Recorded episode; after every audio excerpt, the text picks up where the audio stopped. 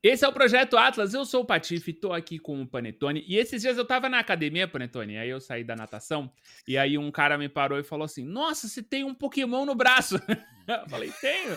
Aí falou, é aquele Charmander, né? Eu falei, não, esse é o Charizard, né? Que é a evolução do Charmander. O que é muito doido, mas eram dois adultos ali, o cara estava ali é, esperando o filho dele sair da natação, e eu estava ali pós-natação, né? E aí o mais doido é que eu fiz essa tatuagem com 31 anos, Panetone porque eu gosto muito de Pokémon, sou um fã de Pokémon. Charizard é o melhor de todos os Pokémons, por isso que Com certeza. Ele, sem dúvida Óbvio. nenhuma, né? Óbvio. Mas aí, eu lhe pergunto, Panetone, estou eu atrasado, vivendo a minha infância tardia? Ou o Pokémon, ele é para adultos também? Ou ele é para criança? O que, que você acha? Esse é o negócio, Patife. Pokémon virou um negócio de gerações, cara. E a gente fala muito sobre essa franquia aqui no canal. Eu sempre eu fico enchendo o saco do Patife, galera, pra gente trazer é, assuntos de Pokémon, porque eu também adoro. E vocês podem ver aqui nos vídeos do Atlas, já falamos, sei lá, mais de cinco vezes sobre, sobre os jogos de Pokémon e sobre o relacionamento abusivo, né? Que é o que a gente sente com, com Pokémon. Porque é isso, a gente é fã de longa data, começamos a jogar Pokémon o quê? Pokémon Red era o quê? 98? Desde então a gente entrou naquela febre inicial. Eu e o Patife, a gente tem, praticamente está na mesma geração, então a gente viveu aquilo desde criança e, e trouxe isso para a parte adulta. E quando a gente tem jogos como Scarlet Violet, né, que são legais, mas tem vários problemas, e não só problema de hardware, como o próprio fato do jogo tá começando a ficar cansativo pra gente, porque agora parece que é tudo a repetição da mesma coisa, ou você captura, ou você vai pra uma história extremamente infantil e chata, que vem aquela questão, né? será que Pokémon tá se perdendo? Será que eles estão indo para um lado errado? Ou será que a gente que tá envelhecendo? E, e, e, e, essa discussão ela veio muito agora, tá, tá muito é, sendo discutida nesse momento, porque teve o lançamento do novo jogo do Pokémon, que é o Pikachu Detetive, né? O Detective Pikachu. É, eu vi alguns reviews na internet, um deles é do IGN gringo, falando muito sobre. Eu não sei, né? Eu tô aqui colocando entre aspas, né? O, o reviewer falando, eu ainda não sei para quem é esse jogo. Será que ele atinge o público infantil? Será que ele, ele deveria atingir o meu público e por isso ele não tá, né? O meu público seria um cara mais velho, de 30, 35 anos. É, eu não sei para onde esse jogo quer ir. E essa era a minha, minha impressão, e acho que a sua também, né, Patife, com tantos outros jogos de Pokémon, para onde eles querem ir e tal. E eu agora tive, cara, tive a sorte, pude ir pro Japão, e eu, eu acho que a ficha caiu lá. A ficha finalmente caiu, porque Pokémon, galera, é muito, mas muito maior do que a gente pensa. E ele é muito maior, eu acho, do que esse personagem aqui, ó. Do que o Mario. Se a Nintendo fizesse um parque de Pokémon e não um parque do Mario, ele ia ser muito, muito, muito mais popular. Eu acho que como marca hoje, Pokémon tá num ponto, galera, inacreditável. Eu fui num shopping no Japão um shopping muito legal, cara. O que não falta no Japão é shopping. Os caras compram pra cacete. Assim, é um negócio muito absurdo. Mas eu fui no shopping. Tem um andar, acho que era o quarto andar. É só Pokémon.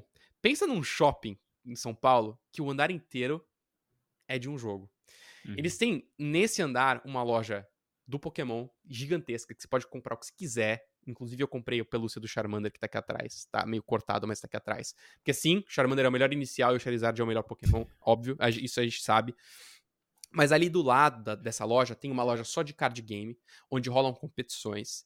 Aí do outro lado tem uma outra loja que é só uma loja do Pokémon Go, onde você tem um ginásio ali dentro. Então você vai lá dentro e você pode jogar com outros jogadores e tem só coisas de Pokémon Go para você fazer. E atrás deles tem uma sessão infantil Cara, os pais vão, né? Os pais que têm a nossa idade, mais ou menos, Patife, levam os filhos, uma molecada de um ano, dois anos, para eles brincarem com cubos, para montarem cubos assim na, na área, e cada cubo tem uma cara de um Pokémon, com o nome do Pokémon. Eles estão num ponto agora, a, a Nintendo com essa marca, que eles conseguem pegar o pai, que agora tem um filho, que ama Pokémon como a gente, inserindo isso para a criança desde o berço. O moleque com um ano começa já a ver as figuras, as caras dos Pokémon. Imagina você, cara, com um, dois anos, que é o momento que você é uma esponja. Você só fica vendo, cara, Pokémon e você fica vendo é, a musiquinha no fundo. É, é uma lavagem cerebral, cara. E aí, do lado daquilo ali, quando a criança começa a ficar um pouco mais velha, você vê a competição de juniors de card game. Tá? A molecada que cresceu com aquilo começa a jogar card game. E ali do lado tem o Detetive Pikachu para a criança continuar jogando uma coisa diferente e no fim você tem ali as competições de VGC, né, que é o videogame e tal. Eles conseguiram completar o ciclo, cara. Uhum. Você tem um negócio ali absurdo de, de, de fã sendo criado o tempo todo, é uma fábrica ali, né? Então, tô falando tudo isso, gente, para mostrar para vocês que é muito difícil hoje você avaliar um jogo de Pokémon como um detetive Pikachu. Você pode avaliar com a lente de um velho paia como eu e tentar analisar um gameplay loop, tentar entender o game design e falar assim: ah, esse é um jogo 6. Como é que eu vou comparar ele com Elden Ring?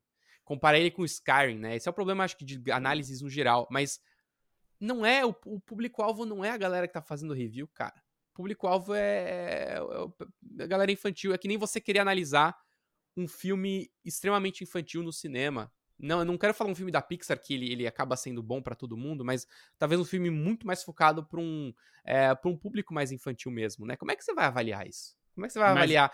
Eh, né? Eu vou, eu vou ampliar essa conversa. Eu, eu entendo o que você tá falando. Eu acho que comercialmente uhum. ele é muito fácil de lidar. Eh, eu já estava vendo, por exemplo, o documento. Eu vou fazer agora relações extremas, Legal. tá? Legal. Eu estava assistindo o documentário da Xuxa. E a Xuxa não me pegou, ela não, não, não, não, não me pegou, né? Não é a minha geração, não é o que eu assistia. Eu, eu era do Pokémon, tal, Digimon, né? E, e aí a Xuxa, para mim, já não, não era a minha faixa etária ali, não era o meu conteúdo e tudo mais. Mas ela é um fenômeno brasileiro, aí ela, ela é um fenômeno tão grande que ela expandiu para Argentina, e ela é um fenômeno tão grande e ela, e ela vai ampliando. E as crianças olham, né, pra Xuxa ali, e elas têm aquela imagem é, amistosa para uma criança. Então, uma pessoa que brincava com as crianças, uma pessoa que encantava as crianças e que envelhecia, ia para um pré-adolescente, e aí as pré-adolescentes já gostavam, quando foram para adolescentes, tem muito carinhos, tem, tem muito carinho por ela e tudo mais, mas a Xuxa é um ser humano, né? A Xuxa, ela envelhece, a Xuxa, ela, ela teve que ampliar o diálogo dela, ela foi para outros públicos, ela é apresentadora, ela é atriz. Um, e a gente pode falar isso, acho que, de, de várias coisas que, que influenciam as crianças.